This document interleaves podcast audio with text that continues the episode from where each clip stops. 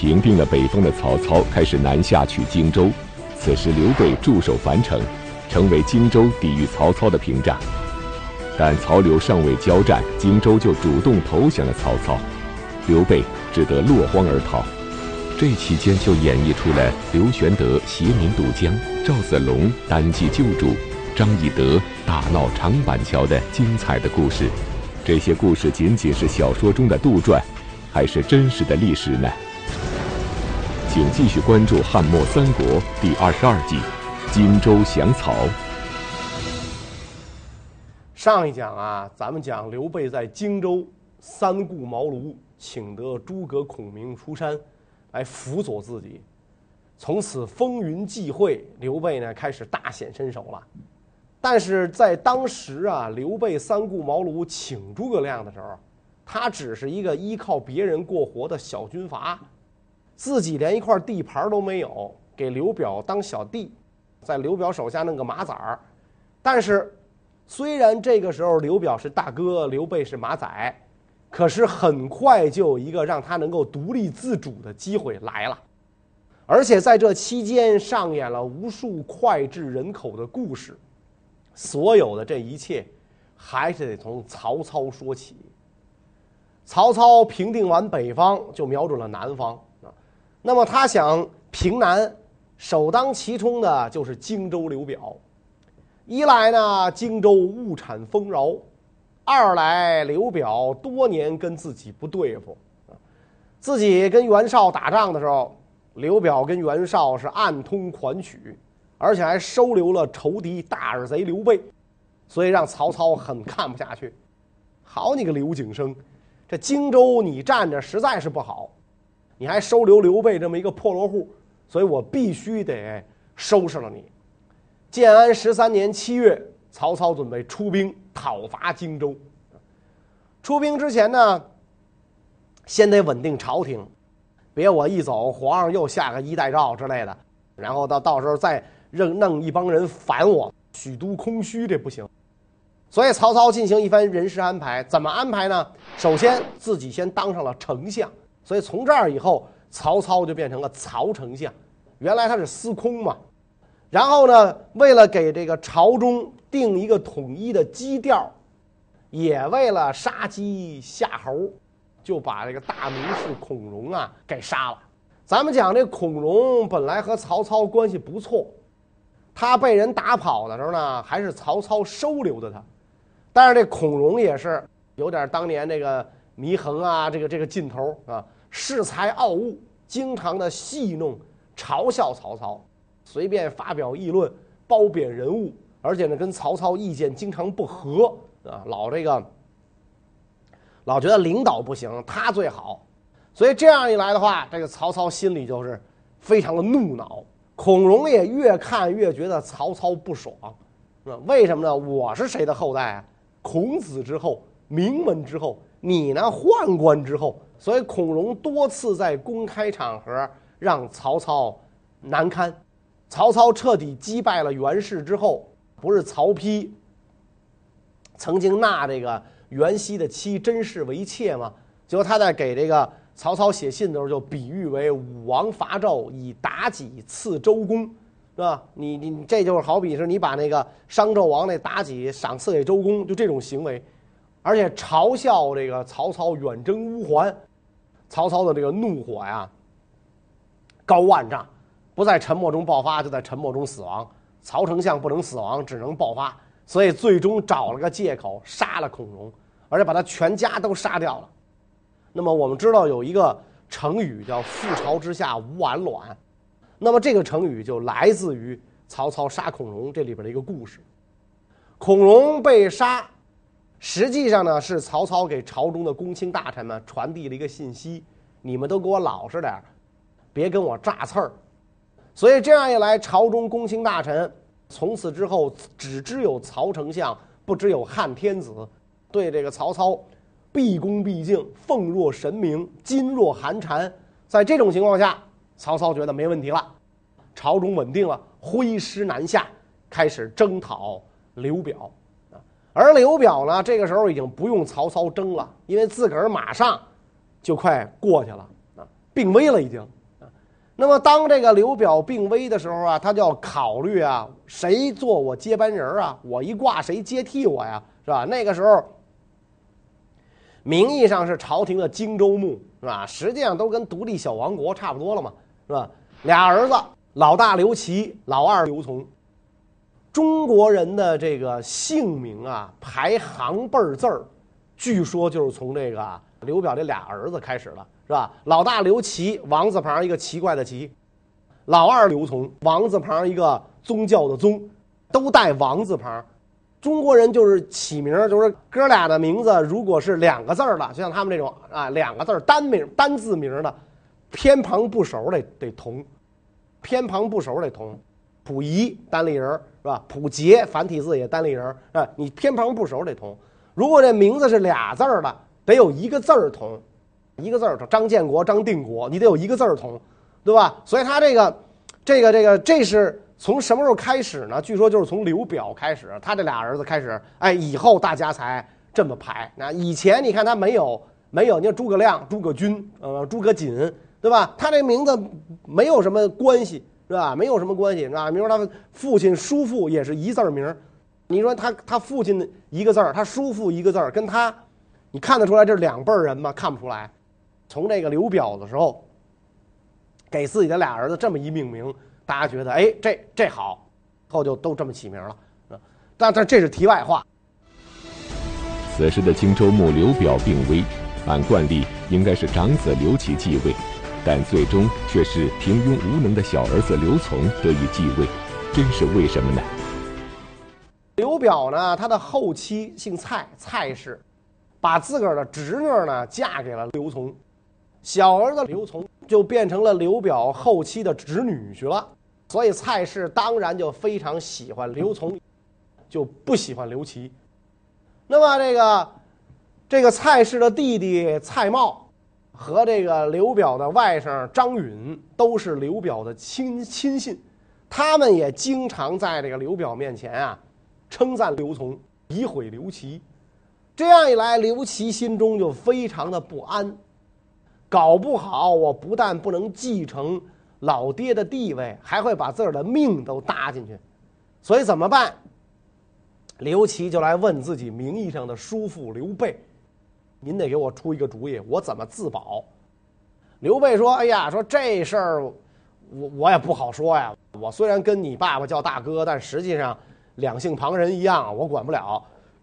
你去找我家先生吧，诸葛孔明先生是吧？他是。”这个高人，他能给你出主意。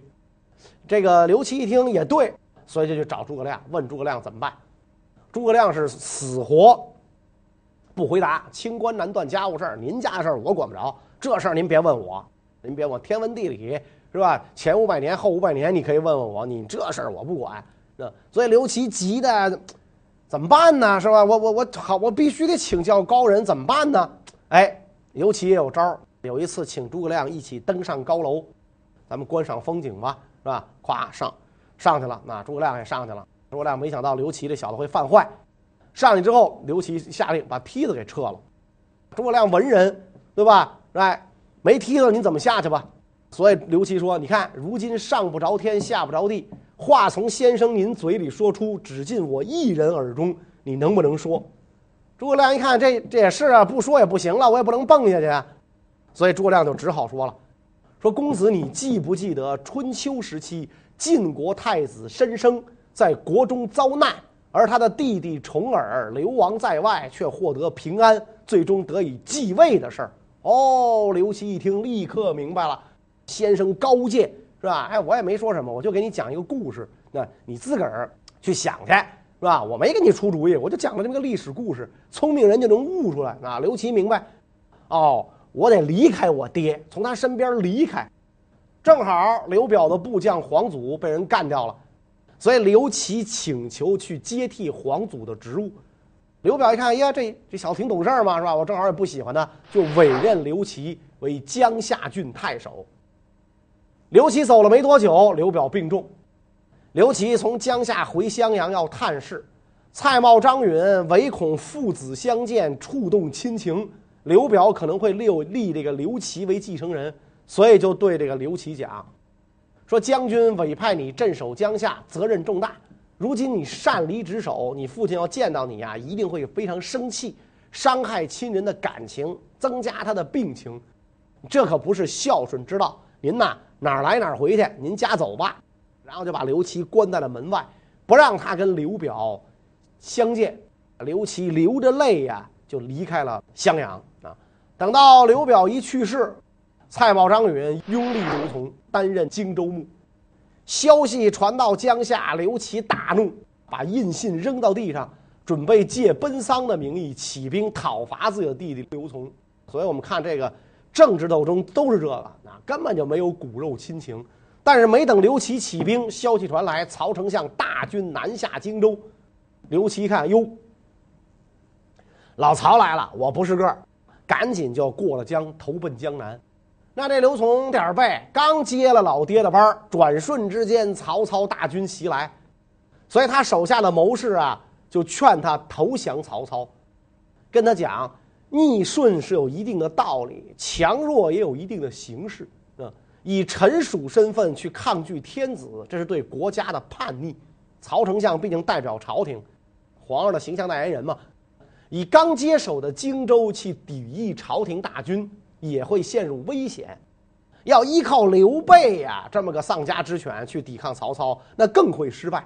所以我三方面咱都不行，咱拿什么去对付曹操大军呢？将军您自己一定要考虑一下，是吧？你比得上刘备吗？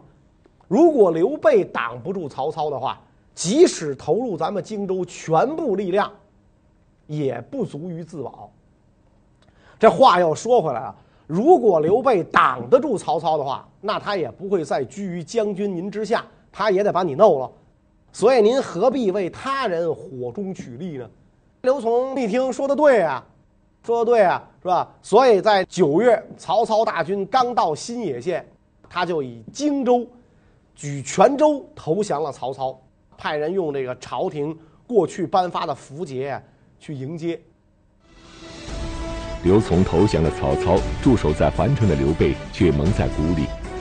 而此时，曹操大军正一步步地逼近着荆州的北大门樊城。此时身处险境的刘备又将如何应对呢？那这刘琮投降的时候，刘备驻军在樊城，他不敢把投降的事儿啊告诉刘备。过了很久，刘备才觉得情况不对，啊，才看出来。是吧？这个荆州怎么好久没有什么公文之类往来？就派亲信去问刘琮，到底怎么回事啊？然后刘琮就派属官去向刘备转达说：荆州已然降曹，曹操已在宛城了。刘备得知此事，大惊失色，对这个荆州来使说：说你们你们怎你们你们哪能这么办事啊？你们对吧？你们怎么不早点告诉我呀？如今大祸临头才讲，你们太过分了。你们要降曹，你们也告诉我，我有个准备，我可以跑。气得刘备拔出刀来，指着这个荆州来使，说：“如今就是砍下你的头，也不足以解我心中愤恨。那但是呢，我身为大丈夫，临别之时，我耻于杀你们这些人，你们给我滚蛋吧。”然后刘备召集部署商量对策，是吧？有人就劝刘备进攻刘琮，夺下荆州。刘备说：“嗨，我景生大哥死的时候啊，把孤儿托付给我，请我代为照料。我如果违背信义，只图私利，这种事儿我做不了。否则我死后没有脸去见景生大哥，是吧？”于是率领部下撤离。经过襄阳的时候，刘备停下马来，呼喊刘琮，想让他考虑，啊，你给我考虑清楚投降的后果。你现在改主意还来得及。但是刘琮害怕呀，那就不敢露面。那请请请请那个刘将军登城答话，不敢不敢答话。刘琮左右的很多亲信，包括荆州的人士，好多都跟着刘备离去了。刘备专门到了刘表的墓前祭奠，流着眼泪辞别。你看大哥，你怎么弄是吧？你是个龙种，怎么生了个跳蚤是吧？把你的义士基业啊都毁了。当这个。刘备人马行至当阳，跟着他的已经十多万人，辎重车几千辆。可是这个十多万人里，很多都是老百姓，扶老携幼，根本走不快。一天撑死了十里。刘备另派关羽率领几百艘战船，让他从水路到江陵会师。底下人就跟刘备讲了，说您呐，这这咱这现在是逃跑，应该火速行动，保守江陵。如今人数虽多，但是呢，披有铠甲的兵士不多。如果曹军来到，怎生抵挡？刘备说：“要成大事，必须以民众为根本。如今百姓来归附于我，我怎么忍心舍弃他们而去呢？”曹操见刘琮虽然投降了，刘备还在。而且知道呢，江陵储有军备物资，恐怕刘备先到占据江陵，所以率领大军昼夜兼程，留下辎重轻装前进。到达襄阳之后，听说刘备已经过去了，跑自个儿前头了，所以亲率五千精骑急速追赶，一天一夜跑了三百多里，在当阳县长坂就追上了刘备。当时刘备手下有战斗能力的部队啊很少，所以一下子就被曹操的精锐骑兵啊给冲散了。刘备只好扔下妻子儿女，跟诸葛亮、张飞、赵云数十人骑马逃走。赵云当年在公孙瓒的地方跟刘备分别了之后，官渡之战的时候又和刘备相会于河北，从此云从龙，风从虎，保定刘备。刘备离开了袁绍，赵云就跟着跑了。曹操这在这个长坂一战，俘虏了刘备大量的人马辎重，所以给刘备当媳妇儿真够倒霉的。刘备是一出事儿就跑，妻儿就随便就扔，不知道被俘虏多少回。也就是在这一次，徐庶因为母亲被曹操俘虏的缘故，辞别刘备去见曹操了。不是说在这个推荐诸葛亮之前，说徐延直走马见诸葛，不是，是长坂坡长坂之战走了。刘备这一次逃跑的时候啊，情况非常危急，所以史书记载说是这个张飞率二十名骑兵断后，据守河岸，拆去桥梁，手握长矛，怒目而视，对曹操大喊：“我乃燕人张翼德也，谁敢与我决一死战？”我就是张飞张翼德，有种过来，咱俩拼命啊！咱俩拼命！但是曹军呢，无人敢向前。刘备在跑路的时候，有人向他讲说：“赵云跑了，赵云向北逃走了，降曹去了。”啊，这个刘备一听大怒，把这个拿着手戟啊，向那个报信儿那人啪就拽过去了，说：“胡说，赵子龙绝对不会丢下我逃跑。”是吧？过了一会儿，赵云抱着刘备的儿子刘禅来了啊，蜀后主来了。所以这就是评书演义里津津乐道的刘玄德携民渡江。赵子龙单骑救主啊，还有张翼德大闹长板桥，就说是赵子龙为了救刘备走失的妻儿，在曹营当中杀了个七进七出。实际上呢，这个这历史真实可能没有这么复杂。这一次呢，是刘备灰头土脸的逃跑，并没有什么光荣可言。刘备这一行人啊，唯恐这个被曹操追上，跑啊跑啊跑啊跑，终于。和关羽的船队会合，过河又遇到了刘琦率领的一万多人，一起到达了夏口，就是今天的武汉。到了这儿，而此时曹操也进军江陵，任命刘刘琮为青州刺史，封列侯，连同他手下主张投降的这些谋士，封侯爵的一共十五个人。荆州大将文聘也投降了。荆州这一降曹，不仅让曹操的地盘大了许多，也让跟荆州一江之隔的江东非常震惊。此时的江东政权掌握在孙权的手里，孙权与刘琮虽在接班时同样年少，然而曹操却感慨：“生子当如孙仲谋，刘景生儿子若屯泉耳。”那么。孙权究竟有什么样的才略，让曹操如此感慨呢？当时江东的主公是孙权。咱们前面讲过，建安五年，孙策在二十六岁的时候遇刺去世，传位给弟弟孙权。孙权字仲谋，自幼文武双全，早年随父兄征战天下，善骑射。说他年轻的时候经常骑这个。骑马射虎啊！那个时候华南虎应该很多，不用拍张照片弄假的。那时候很多，胆略超群，而且呢，他很爱读书，文学历史广泛涉猎，所以使得他初步具备文韬武略。孙权性格开朗，又非常能容人，在这个父兄的这队伍当中啊，名望很高。父亲战死，哥哥主事儿，他还经常给哥哥出谋划策，所以让哥哥孙策大为惊讶啊！没想到这个弟弟啊，会有这样过人的谋略！在这个设宴招待宾客的时候，孙策总是跟自己的弟弟孙权讲，说：“你看。”眼前的这些文臣武将，将来都是你的属下，辅佐你成就大业。为了让弟弟早日成才，孙策呢，让他做了一个县的县长。这个一个县满万户的长官称令，不满万户称长，所以让他做了一个县的县长。这时候孙权只有十五岁啊，啊，就当县长了。那那那没得说啊，人家那更是地地道道的官二代。那么老哥死的时候呢，他也就十八九岁，非常伤心，悲痛嚎哭，没有去主持这个军政事务。所以这个时候，张昭、张子布就跟这个孙权讲说：“孙孝廉，现在可不是哭的时候，赶紧给他换好官服，扶他上马，让他去巡视军营。”然后这个张昭率领辽属向朝廷上报，奏报孙策死讯，通知下属郡县。命各地官吏大小将领严守岗位，周瑜也从巴丘率兵赶来奔丧，留在吴郡担任中护军，与张昭一起主持军政事务。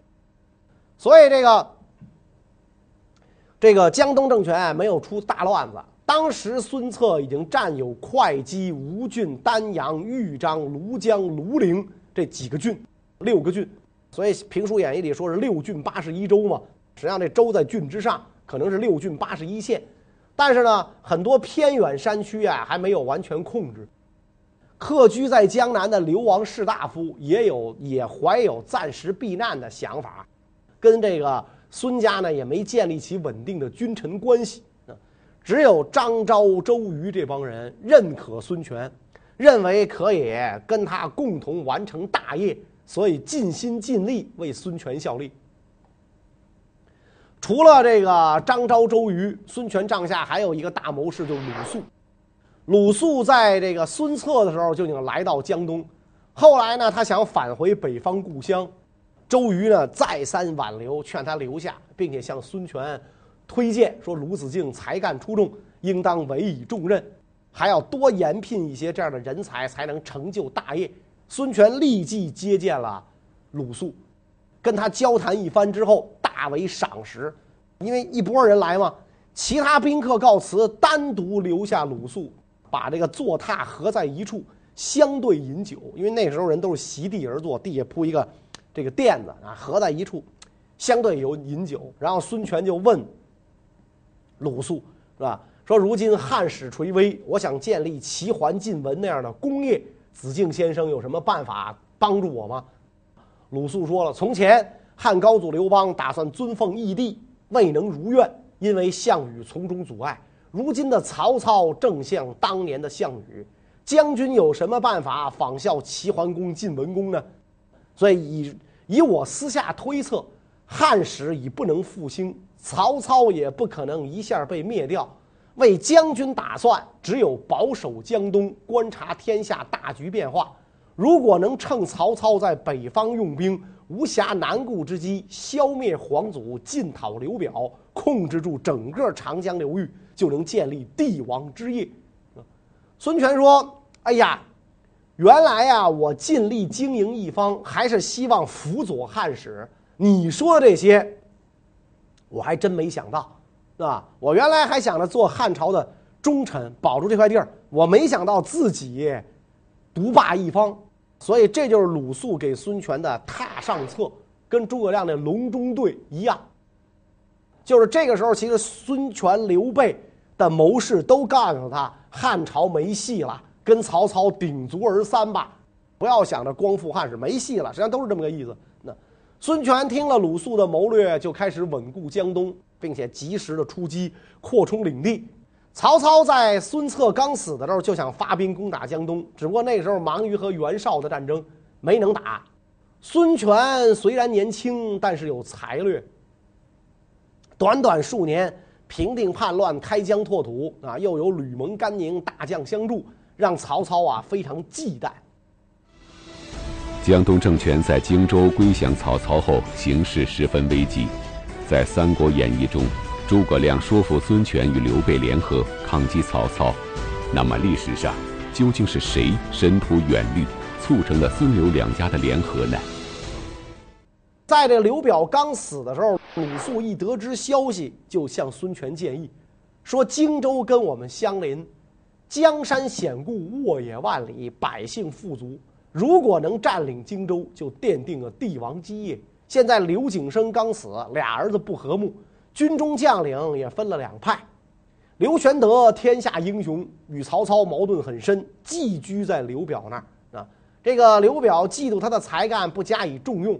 如果刘玄德跟刘表的儿子齐心协力，上下团结，那咱们应该跟他们和平共处，共结盟好。如果刘备跟他们离心离德，咱就应该另做打算，以成就大业。所以我现在请求您派我去向刘表的两个儿子吊丧，慰劳他们军中主要将领，同时劝说刘玄德安抚刘表部众，同心一意共抗曹操。刘玄德一定会非常高兴地接受。如果能达到目的，就能平定天下。现在要不赶快去，恐怕会让曹操占先。孙权一听，好，赶紧去。鲁肃就到了夏口啊，听说曹操大军已向荆州进发，日夜兼程赶路。到了南郡，刘琮已经投降了，刘备向南撤退，鲁肃就直接去见刘备，在当阳长坂俩人见了面。鲁肃转达了孙权的意思，要跟刘备讨论天下大事，对刘备表现的表示出诚恳的关心。并且询问刘备说：“刘豫州如今您打算去什么地方呢？”刘备说：“嗨，走投无路了。苍梧郡太守吴惧是我的老朋友，我打算去投奔他。”鲁肃说：“此言差矣。孙将军聪明仁惠，敬重优待贤能之士，江南英雄豪杰都归附于他。现在已占有六郡土地，兵精粮多，足以成就一番事业。”如今为您打算，最好派遣心腹之人到江东与孙权将军联系，共建大业。您何必去投奔吴惧呢？吴惧不过是凡夫俗俗子，又在偏远的边郡，随时可能被人吞并。你怎么能脱身于他呢？刘备一听非常高兴嘛。鲁肃转过头来看见诸葛亮，就跟诸葛亮讲说：“我是子瑜的朋友，子瑜是诸葛亮的哥哥诸葛瑾嘛。”所以诸葛亮就跟鲁肃也结成了好朋友啊，因为这个诸葛瑾避乱江东，担任孙权的长史，所以刘备接受了鲁肃的建议，就进驻樊口啊，准备孙刘联合共破曹操。这个时候呢，这个虽然这个破落潦倒的跟刘备跟颇有些家底的孙权搭上了关系，但是曹操大军也在逐步逼近。下一步的形势将会如何发展呢？关于这个问题呢，我们下一集再说。谢谢大家。